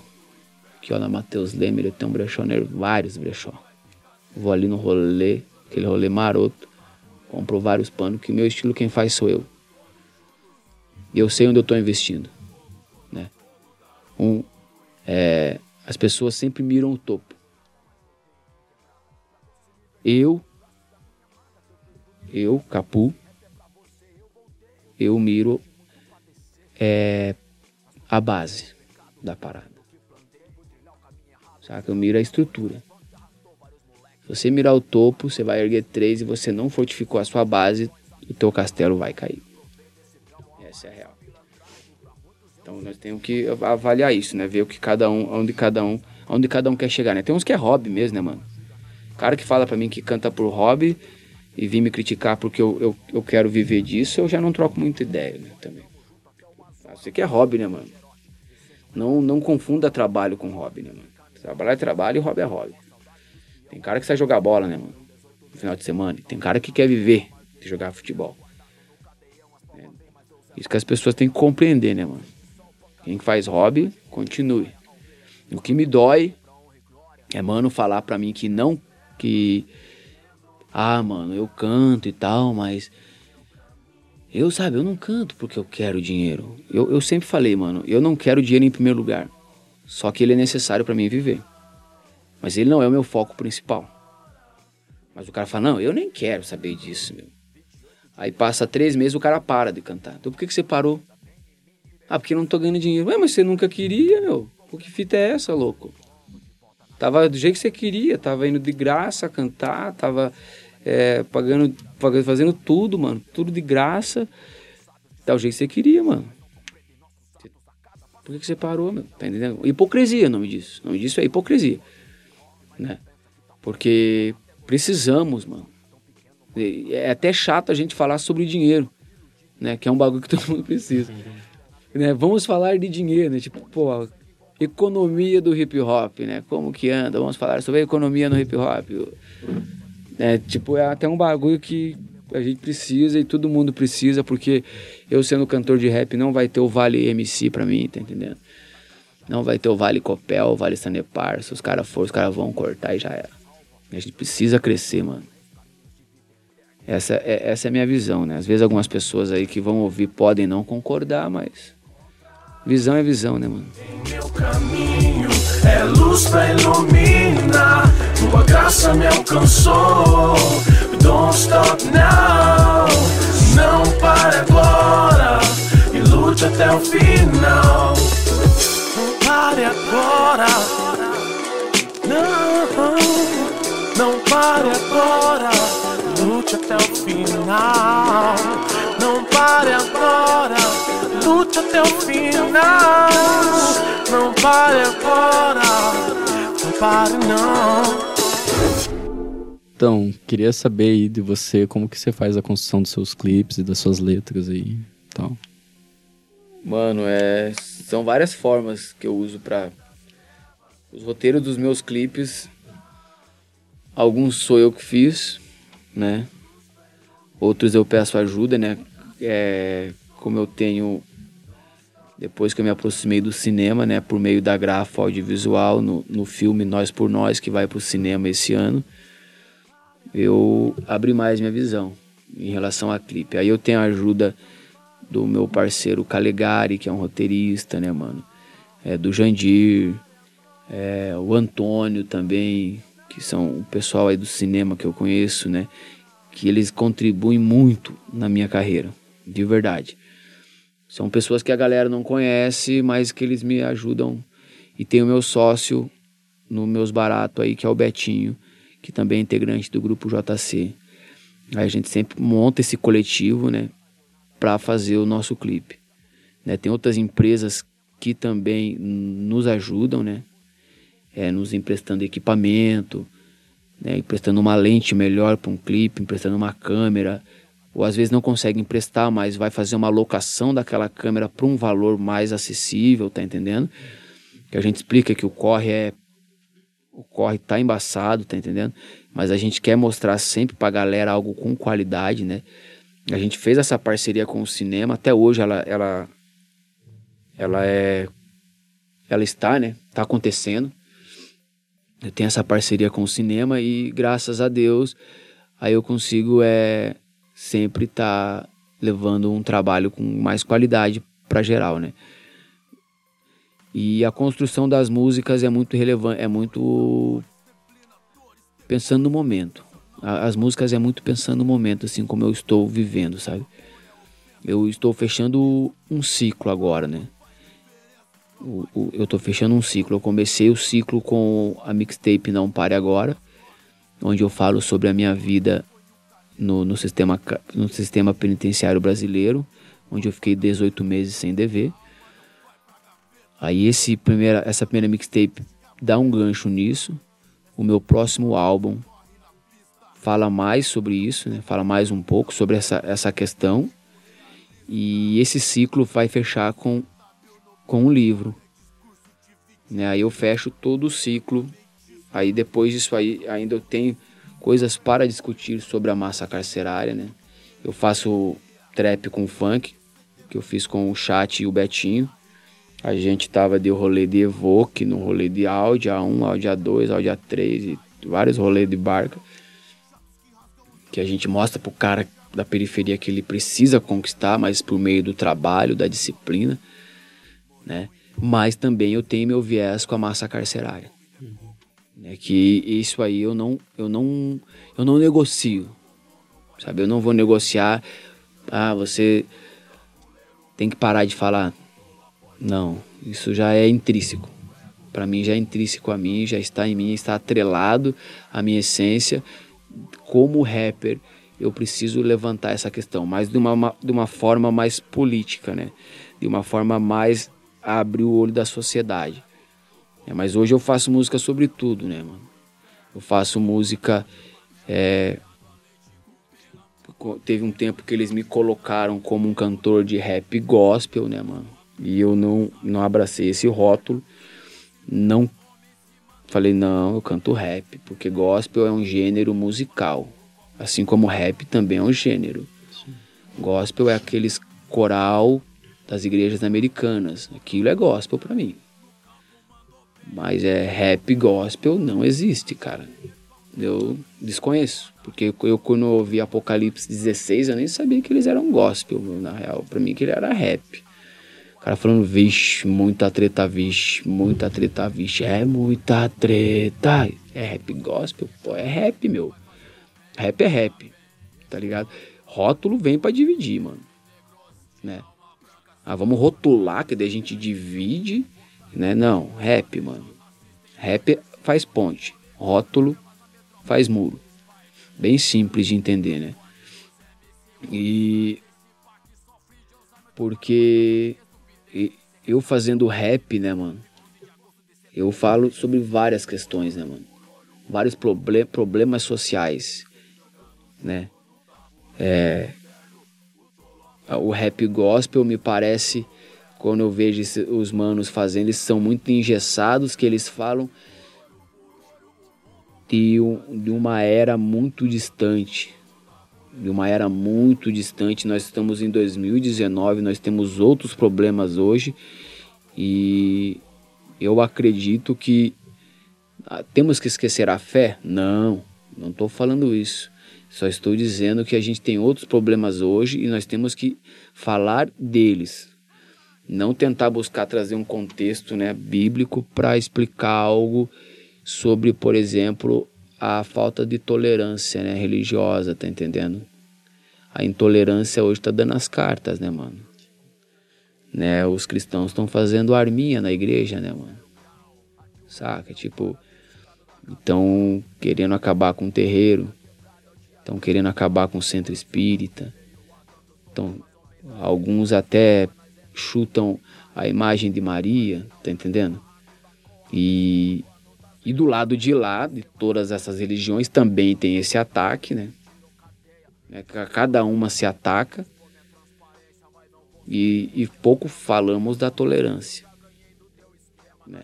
Então nós temos que parar para analisar isso, né? O que eu respeito a sua fé e ponto.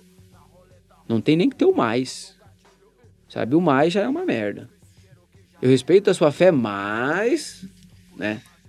Mais nada, meu, fica quieto, cara. Só respeita, meu. Pô, eu nem te perguntei, né? Eu perguntei? Não perguntei. Deixa a pessoa ter a fé dela, cara. Deixa cada um crer naquilo que cada um quer, né? E a minha construção na música é, sabe? Eu, eu, eu, canto para coração urbano, mano. Eu vivo numa metrópole. Eu canto para corações urbanos. Eu canto para esses corações para que a gente possa ter um poder abraçar o outro. Sei que é meio difícil onde nós estamos. Sei que tem pessoas que nós não queremos apertar mais a mão nesse momento em que nós estamos vivendo, aonde é, o inominável presidente ele nos deu o privilégio, isso é um privilégio, da máscara do racismo velado cair no país. Né? O racismo era velado, era tudo, né? Hoje ele demorou para cair, mas caiu. Tinha que cair uma hora, né? Hoje o racismo ele não é mais velado. Hoje a gente compreende quem. E, e eu vejo que é, é um momento de mais luta ainda. Sabe? É um momento da gente ir mais para cima e conquistar mais esse barato, sabe? Ir mais para cima ainda. É isso aí que eu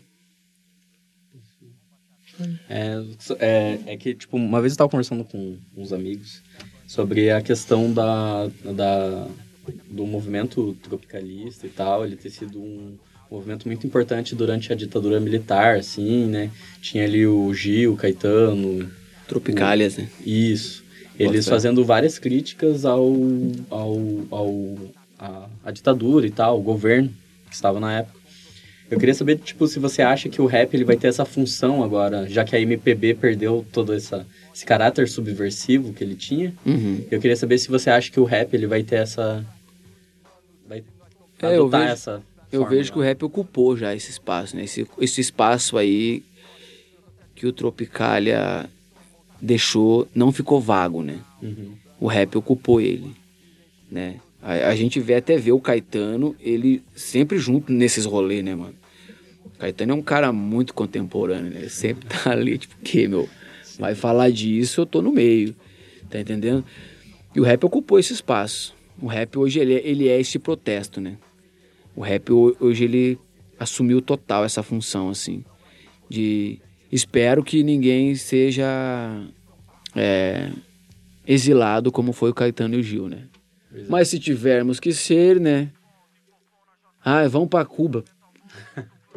Pague minha passagem. Demorou? Opa, mas que que é isso? Pague minha passagem, eu vou pra lá, meu. Conhecer Orixas, mó sonzeiro os caras fazem, meu. Pô, fazer um repão com aqueles caras, meu. Demorou, vamos lá. Tenho certeza que mais uns vão querer ir. Se eles pagar a passagem, nós vai né? Os quatro elementos junto pro sistema é mó problema, mas vamos mostrar pra eles que nós é a solução. No tag, no break, no squash, nós é coração. Rimar minha missão, se liga na estratégia. Minha meta é 100%, a média é pros comédios. O bang não aceita rédea, vivemos livre na rua, maloqueira ativista. E os cana procura, PM não me atura, já expediram mandado. Eu não aceito a injustiça, negou, esse é meu legado. Que canto pros aliados, sou assim até o fim. Pretinho, guerreiro, de cabelo. Então, eu só queria te pedir para dar um recado final para pessoas que quiserem te conhecer melhor, enfim, qualquer recado que você quiser dar agora. Mas. Então, geral, quero agradecer mais uma vez, né, pelo espaço. Agradecer ao Renan, agradecer ao Gustavo, agradecer ao Luiz Fernando aí também. Agradecer a todos vocês aí. Tamo junto. É, você que tá aí ouvindo aí na bola de meia aí, quiser saber mais sobre meu trabalho, no YouTube é Mano Capu TV. No Face Brooklyn é Mano Capu.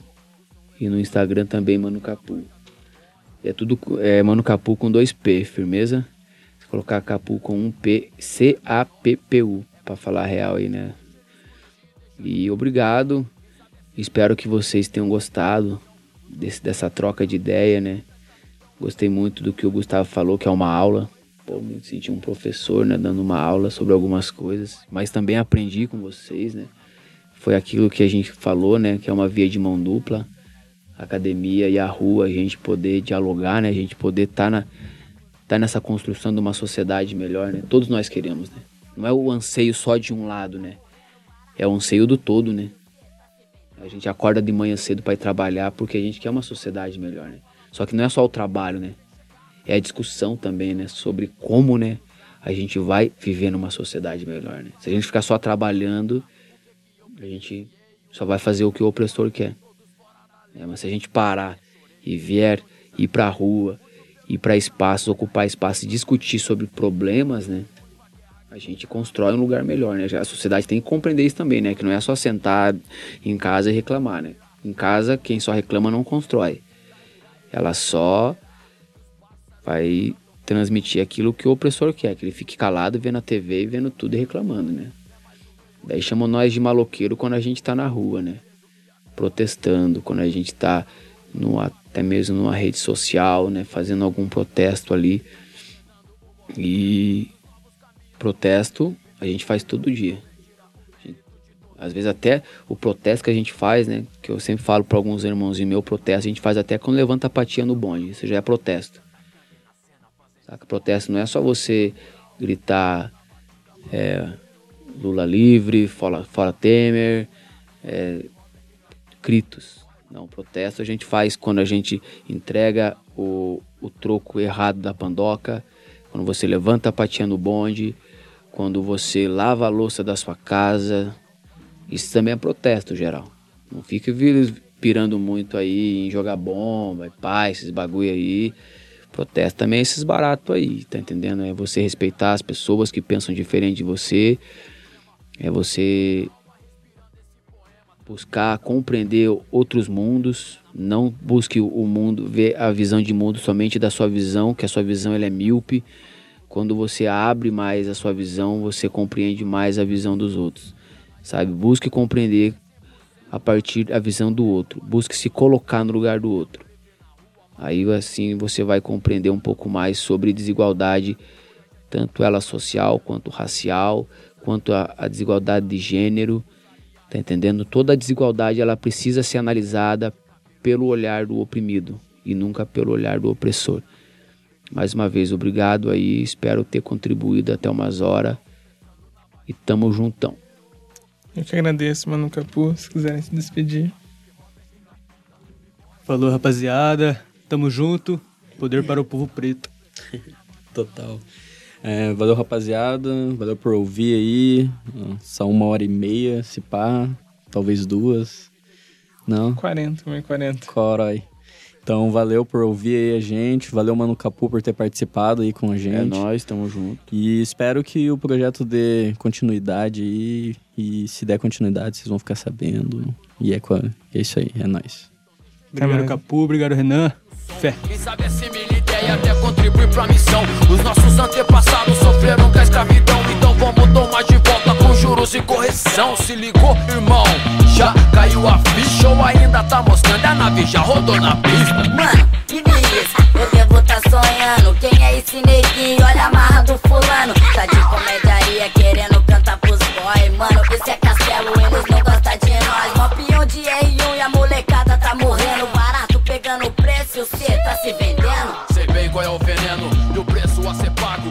Então fala pra mim, o que que cê fez chegado? Diz que é revolução, mas vive de braço cruzado. O Polifonia é produzido por mim e pela Júlia Silveira, com orientação do Carlos Pegurski. O Rapsódia, que é um spin-off novo do Polifonia, também conta com o apoio do Grupo de Estudos sobre Rap da UTFPR.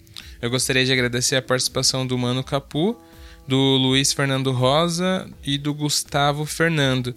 E também gostaria de agradecer a Coted por nos emprestar o estúdio de gravação. Até a próxima!